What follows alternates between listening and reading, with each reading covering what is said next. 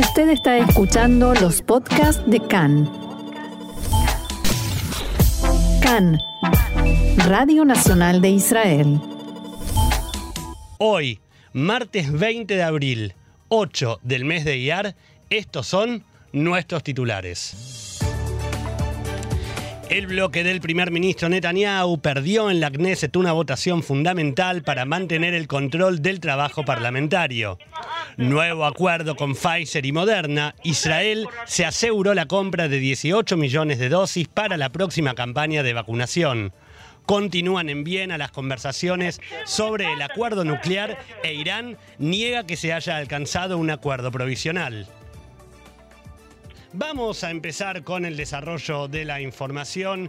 Vamos con en el ámbito de la política. Ayer una tarde cargada de información y de novedades en la política. El Pleno de la Knesset aprobó anoche por una mayoría de 60 votos a favor y 51 en contra la propuesta de, eh, del bloque de cambio encabezado por el partido Yeshatid de Yair Lapid para establecer la Vada Mesaderet, la comisión organizadora de la Knesset. Al mismo tiempo, la propuesta del bloque que encabeza el primer ministro Netanyahu perdió la votación después de que los legisladores del partido árabe RAM votaran en contra a pesar del acuerdo previo que habían hecho con el Likud. Ahora sí, Roxana, estás en línea, ¿verdad? Así es, Gaby, estoy en línea, un gusto estar con ustedes. Bueno, a pesar de las dificultades técnicas, pero aquí estamos. Eh, shalom a todos y este, alcancé a escuchar que estás eh, transmitiendo, estás informando sobre lo que sucedió ayer en la Knesset. Así que, si te parece, hacemos un, un raconto, una especie de resumen de lo que sucedió. Me encanta la idea. Primero se presentó la propuesta del Likud, que era de un representante cada cinco escaños por partido. Pero antes de que se presentara hubo toda una serie de reuniones y presiones. El primer ministro Netanyahu se reunió con Naftali Bennett, eh, fue una reunión que muchos calificaron de no muy cordial y que terminó bastante mal. Incluso se dijo que Naftali Bennett no le dijo eh, por, con qué bloque iba a votar. Finalmente Bennett accedió a votar con el eh, bloque de Netanyahu. ¿Qué le ofreció Netanyahu a Bennett para convencerlo? Que Yamina votaría con el bloque de Netanyahu y sería el único partido de siete escaños con tres representantes en la comisión. O sea que le convenga más votar con el bloque de Netanyahu que con el de la oposición. Pero mientras esto sucedía, el titular de Yeshatid, Yair Lapid, se reunió con Mansour Abbas del Partido Árabe RAM y cuando estaban votando, cuando estaban precisamente los parlamentarios de Yamina votando, entraron los legisladores de RAM y pidieron participar en la votación y para sorpresa de todos, uno tras otro comenzaron a votar en contra de la propuesta del Likud. ¿Qué le ofreció la PID? ¿Qué acordaron eh, Yair Lapid y Mansur Abbas? Que su partido recibirá varios beneficios a cambio, a cambio de este voto con el bloque del cambio. Será vicepresidente de la Knesset, estará a cargo de la Comisión Especial de Erradicación del crimen y la violencia en el sector árabe y formará parte de la Comisión de Finanzas. Ahora, Roxana, antes de, de seguir con la información, te hago una pregunta porque como vos sabés, me, gusta mucho escuchar de, tus palabras eh, explicando la política israelí. Este acuerdo que ayer hicieron, eh, al, que llegaron Netanyahu y, Bennett, ¿algo tiene que ver con lo que posteriormente pase para la formación de gobierno o solamente está dedicado a lo que pasó ayer en la Baada Mesaderet? No necesariamente. Eh, en las dos partes se puede decir lo mismo y es más, esta mañana lo dijo Mansur Abbas lo, lo que Bennett hizo ayer de votar junto con el bloque de Netanyahu eh, no lo compromete a seguir adelante en las negociaciones para formar eh, coalición con el primer ministro Netanyahu y su bloque, al mismo tiempo que lo que Ram hizo ayer de votar con el bloque que encabeza Yair Lapid no lo compromete, no lo deja enganchado con el bloque de la oposición de aquí hasta que se forme gobierno. Es interesante saber esto, porque de hecho después de que se dio a conocer el acuerdo, el mismo Netanyahu eh, envió un mensaje vía Twitter como muy victorioso por el acuerdo al que habían llegado. Y sí, porque le costó, le costó mucho. Fue una tarde de muchas reuniones y presiones y discusiones. Eh, y dicen que en realidad se dedicó tanto a presionar y a convencer a Bennett que se olvidó de Ram y parece ser que a Mansur Abbas le gusta que lo tengan en cuenta y que lo convenzan para cada una de las eh, cuestiones por las que hay que votar. Al final, como siempre pasa en la política, toda una cuestión de coqueteo. Si te parece, vemos cómo, eh, eh, de, acuerdo con la propuesta del bloque de cambio, cómo quedará la, la Badame que tendrá 33 integrantes, de los cuales 8 serán del Likud, 4 de Yeshatid, Jazz se, tendrá 3, Cajón Laván 2, Yamina 2, Abodá 2, y Aduta Torah 2, Israel Beiteinu 2, Accionuta Datit 2, Tikvah Hadashah 2, la lista árabe unificada 2 y Ram 1. Seguimos con Ahora, el... Sí. Sí, esto que me preguntaba sobre eh, cómo siguen estas sociedades, en el partido de Yair Lapid, por supuesto, quieren capitalizar esto, tienen intención de seguir adelante en esta cooperación nueva con RAM para lograr otros objetivos. Y uno de los más importantes es la elección del presidente de la Knesset. Te diría que es la próxima meta. La idea es que Yariv Levin, el presidente actual de la Knesset, que es del Likud, sea sucedido por el legislador Meir Cohen de Yeshatid. Y el tema fue planteado por la, por la PID en una reunión que tuvo la semana pasada con Mansur Abbas, pero el titular de RAM no se mostró en principio muy favorable porque tiene buenas relaciones, tiene una relación amistosa personal con Levin. Sin embargo, dijo que está abierto a hablar sobre el tema, que está dispuesto al diálogo. En Yeshatid detectaron últimamente esta posibilidad de acercarse a Abbas porque Netanyahu ya primero no tenía nada más que ofrecerle al partido RAM y por otro lado no logró, no solo que no logró que eh, Bezalel Smotrich y Accionut Adatit acepten formar gobierno con o con el apoyo de RAM, sino que tampoco logró moderar a Smotrich en sus declaraciones respecto de Mansur Abbas y de su partido. Después de la dramática y sorpresiva en el Pleno, los legisladores continuaron tratando otros asuntos pendientes, ¿verdad? Así es, Miki Zohar es el presidente de la Badame Saderet y eso no, por el momento no se puede cambiar porque por ley la Badame Saderet es presidida por un miembro del partido que recibió el mandato para formar gobierno. Y lo que sucedió anoche es que Miki Zohar del Likud se negó a someter a votación esta propuesta presentada, una propuesta presentada por el bloque del cambio, lo cual significa que la comisión porque el objetivo de esa reunión era formar las comisiones que empiecen a hacer funcionar, a poner en marcha el trabajo parlamentario de la Knesset. Pero como Miki Zohar se negó a someter a votación la propuesta de cómo quedarán confirmadas las comisiones, por el momento la Knesset sigue sin funcionar. La legisladora Orna Barbibay de Yeshatil escribió en su cuenta de Twitter, 120 parlamentarios no harán su trabajo en las comisiones porque Miki Zohar no tiene mayoría. Continuamos con la información. El partido Jazz presentó ayer un proyecto de ley para que se lleven a cabo elecciones relámpagos, digo esto entre comillas, elecciones relámpago en un lapso de 30 días, pero solo para volver a elegir primer ministro y no a los miembros de la Knesset. En la tarde de ayer, el primer ministro Netanyahu declaró, y abro comillas, hay una solución al callejón sin salida y una enorme mayoría del público la apoya en lugar de conformar gobiernos absurdos, por ejemplo, con un primer ministro que ganó en las elecciones apenas siete escaños, se harán elecciones directas al cargo de primer ministro. El pueblo elegirá directamente al primer ministro en elecciones relámpago sin disolver la Knesset. Roxana, por favor, explícanos cómo es esto. En realidad esto todavía no es. Eh, eh, empezó, como decías, como una propuesta presentada por el partido Jazz, el partido ultraortodoxo Jazz, que por supuesto venía de, Netanyahu, porque después quedó claro en este discurso, pero además este discurso lo dio en medio de todas esas, todas esas reuniones poco amables, poco cordiales que tuvo con Naftali Bennett, y por eso también eh, esta, esta propuesta en la que decía que, eh, que es absurdo formar un gobierno con Naftali Bennett como primer ministro. ¿Cómo entender la política israelí?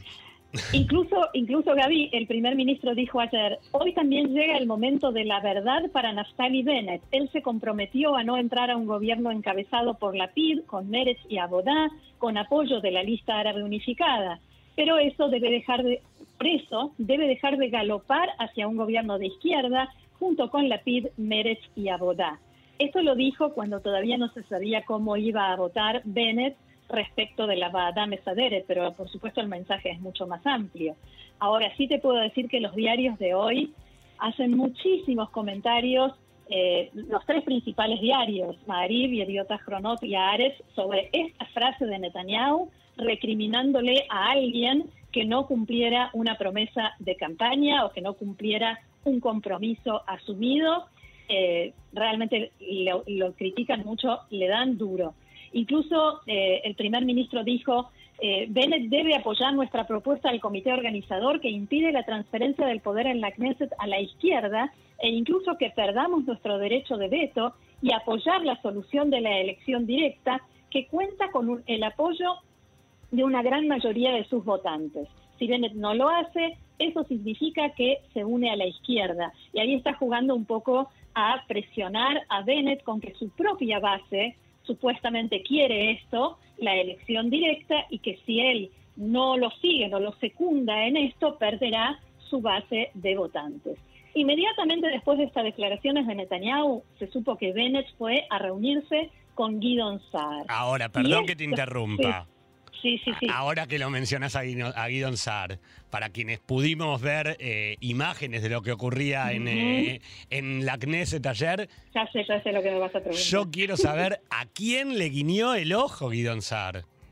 Yo creo que esa es hoy la pregunta del millón en este país, pero en Cannes nos dijeron, el servicio de Cannes, de, de noticias de Cannes, nos dijo que se le guiñó el ojo, se vio claramente a Israel Katz. Israel Katz del Likud, que en este momento es quien poco a poco, a fuego lento, está como encabezando un movimiento que dice, bueno, eh, el Likud tiene el mandato, eso no significa que Netanyahu es la única posibilidad del Likud para formar gobierno. El que tiene que formar gobierno soy yo, que es algo que venimos informando en los últimos días. ¿Te acordás del tema del grupo de WhatsApp, donde se tiró la idea de que eh, Netanyahu vaya a la presidencia. Digo, se tiró porque se tiró así como al pasar. Sí, sí, claro. Eh, eh, pero que, digamos, no es algo como para conversar en un café. Y sin embargo, aquí hay como una especie de un guiño, un guiño que dice, bueno, estamos todos en la misma dirección. Que no es el guiño de Guidon Sar. O quizás sí, eso es que no se sabe.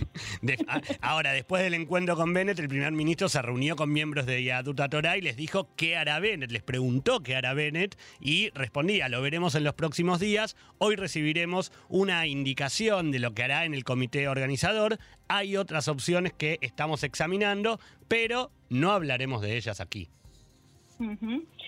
Y también en Yamina, por supuesto, están un poco desorientados. Hoy fuentes de alto rango del partido Yamina declararon a Khan que tienen la impresión de que el primer ministro Netanyahu se ha dado por vencido en el intento por formar gobierno, a pesar de que le quedan dos semanas hasta que expire el mandato que recibió del presidente. Las fuentes dijeron al servicio de noticias de Khan que Netanyahu y el equipo negociador del Likud dejaron de intentar y de buscar soluciones para poder integrar a la coalición a Smotrich y su partido Acción Datit y a Saar y Tikva y tampoco siguen intentando reclutar desertores de otros partidos. Roxana, según pudo saber Khan, los allegados al primer ministro están divididos sobre qué debe hacer Netanyahu, si devolver el mandato ahora, aunque no se haya terminado el tiempo, y algunos de ellos piensan que esta medida tomaría por sorpresa al bloque de los opositores a Netanyahu, que todavía no lograron llegar a acuerdos y no están listos o en condiciones para recibir el mandato. Y otros aconsejan al primer ministro que utilice el periodo completo que tiene a su disposición para ver si realmente llegan a formar gobierno así es. Quien también habló en la mañana de hoy con Khan fue el titular de RAM, el protagonista de la noche de ayer, Mansur Abbas, que justamente aclaró esto que preguntabas al principio, Gaby, que la votación de su bancada ayer sobre la composición de esta comisión organizadora en la Knesset no significa que Ram se haya incorporado al bloque de opositores a Netanyahu. En diálogo con Khan, Abbas dijo, no estamos en el bolsillo de ningún bloque, iremos con quien se acerque a nosotros para resolver los graves problemas que enfrenta la sociedad árabe. Abbas retuvió una vez más las expresiones del titular de Acción Utadatit, Bezalel Smotrich, que acusó a Ram de apoyar el terrorismo y dijo que esos dichos constituyen instigación y difamación el parlamentario Miki Levy de Yeshatid dijo que, abro comillas, Mansur Abbas está más cerca de Yeshatid que del Likud con Smotrich. También aseguró que el triunfo de los opositores a Netanyahu en la, en la votación sobre la Badame Saderet es la prueba de que el cambio es posible. Según Levy, vuelvo a abrir comillas, dentro de dos semanas, cuando expire el mandato que le dio el presidente Rivlin al primer ministro Netanyahu, el bloque del cambio recibirá la presidencia de la Badá Mesaderet. Tomaremos en nuestras manos el volante y formaremos todas las importantes comisiones de la Knesset que el actual presidente Miki Zohar se niega a formar.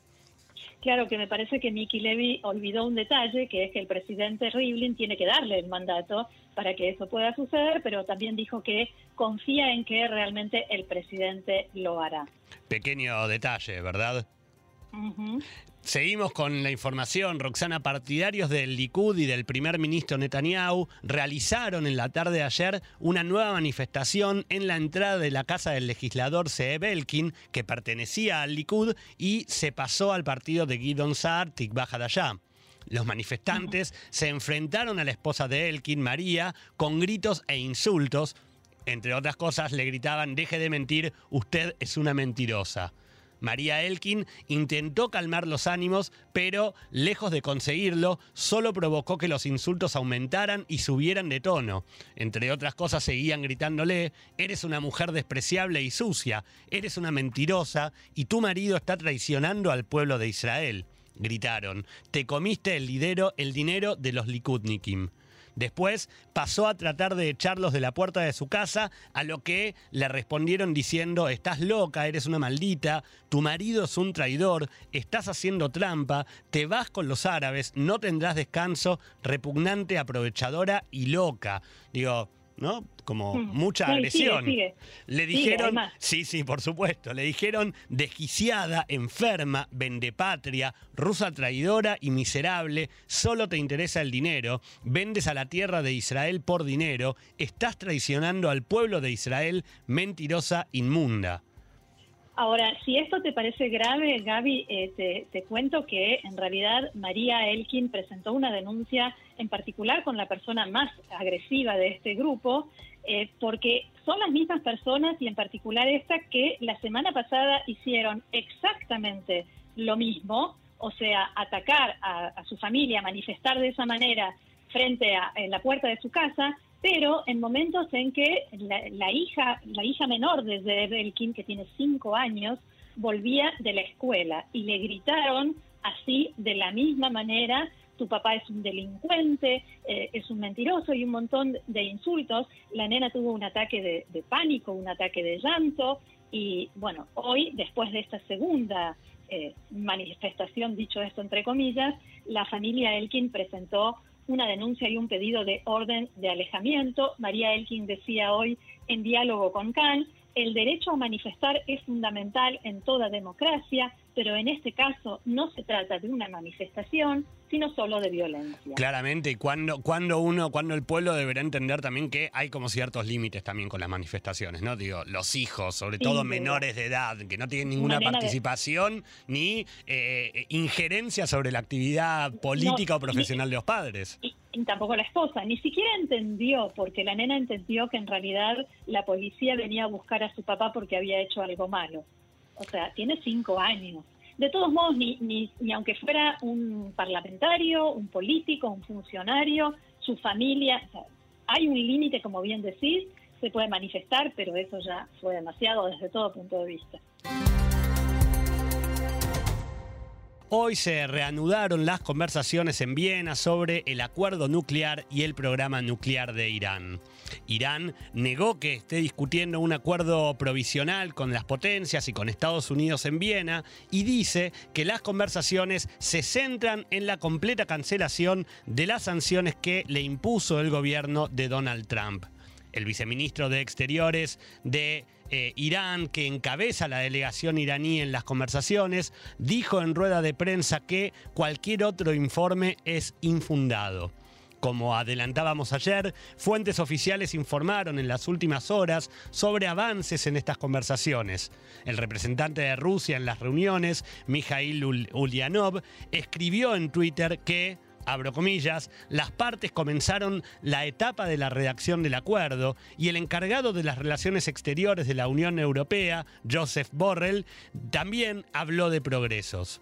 Además, el portavoz del Ministerio de Exteriores iraní, Said Khatibzadeh, también declaró que hubo avances, pero al mismo tiempo dijo que no se resolvieron las disputas. De, de todos modos, señaló que las conversaciones van por buen camino. Continuamos con la información, nos metemos en el ámbito del coronavirus. Como siempre, el Ministerio de Salud informa en su sitio oficial de Internet que hasta su última actualización, ayer se registró un total de 129 nuevos casos de infectados con coronavirus. Según los datos proporcionados, sobre las pruebas realizadas, un 0,3% arrojaron resultados positivos. Actualmente, Israel tiene más de 2.200 pacientes con el virus activo, de los cuales 181 se encuentran en estado grave y 111 requieren la asistencia de un respirador. Desde el inicio de la pandemia, más de 837.000 personas contrajeron coronavirus en Israel, de las cuales 6.342 fallecieron a causa de la enfermedad. Respecto de la campaña de vacunación, más de 5.300.000 personas ya se aplicaron la primera dosis, mientras que más de 4.900.000 de ellas ya tienen su proceso de vacunación completa, completo perdón, con la segunda dosis aplicada y es una brecha, como decimos siempre, que ya se va cortando la cantidad de gente con la primera y con la segunda dosis aplicada. Respecto de las vacunas, en momentos en los que en Israel ya se vive un regreso casi total a la normalidad luego del más que largo periodo de pandemia, durante la tarde de ayer se conoció una nueva noticia que asegura un poco más de tranquilidad para todos los ciudadanos del país. Se trata del acuerdo firmado con las empresas farmacéuticas Pfizer y Moderna para la compra de nuevas dosis de vacunas contra el coronavirus. Según el convenio, ambas compañías proveerán en total unas 18 millones de dosis que ingresarán al país en tandas y será la última antes de finales de 2022, del año que viene. El anuncio de la firma con Pfizer fue difundido minutos después de que terminara nuestro programa desde la oficina del primer ministro y al respecto el mismo Netanyahu lo anunciaba de la siguiente manera. En los últimos días he vuelto a conversar con mis amigos, los directores de Pfizer y Moderna. Hubo algunos obstáculos que tuvimos que superar y lo hemos logrado. Si no hay sorpresas, como una variante de coronavirus que las vacunas no pueden superar, hemos firmado la compra de millones de dosis más con Pfizer, espero que muy pronto también con Moderna. Esto significa que tendremos suficientes vacunas tanto para los adultos como para los niños. Israel nuevamente será líder en el mundo en la lucha contra el coronavirus. No habrá más cierres, hemos salido de eso. Más tarde, durante la noche, se confirmó la firma del convenio con Moderna.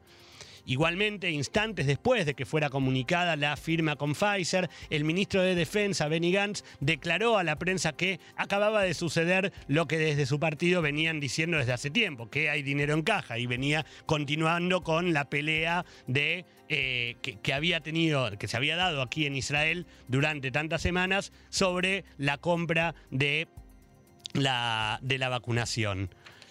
Continuamos con la información de coronavirus. En las últimas horas, el Ministerio de Salud informó que se encuentra evaluando la posibilidad de permitir que los niños menores de 16 años puedan obtener un Taviaroc, una etiqueta verde, aun cuando no han sido vacunados y no se hayan contagiado de coronavirus. Se trata de un proyecto por el cual se realizarán pruebas de coronavirus regulares, decimos regulares, las típicas pruebas que se conocen, eh, que, que tantos nos, hemos tenido que hacer sobre coronavirus y no las rápidas que se han instalado eh, con la salida del último cierre para poder ingresar en diferentes eh, comercios. Y en caso de que el resultado sea negativo, cada niño podrá obtener un certificado verde que será, sería válido por algunos días. Se espera que en caso de aprobarse esta medida se aplique en las próximas semanas.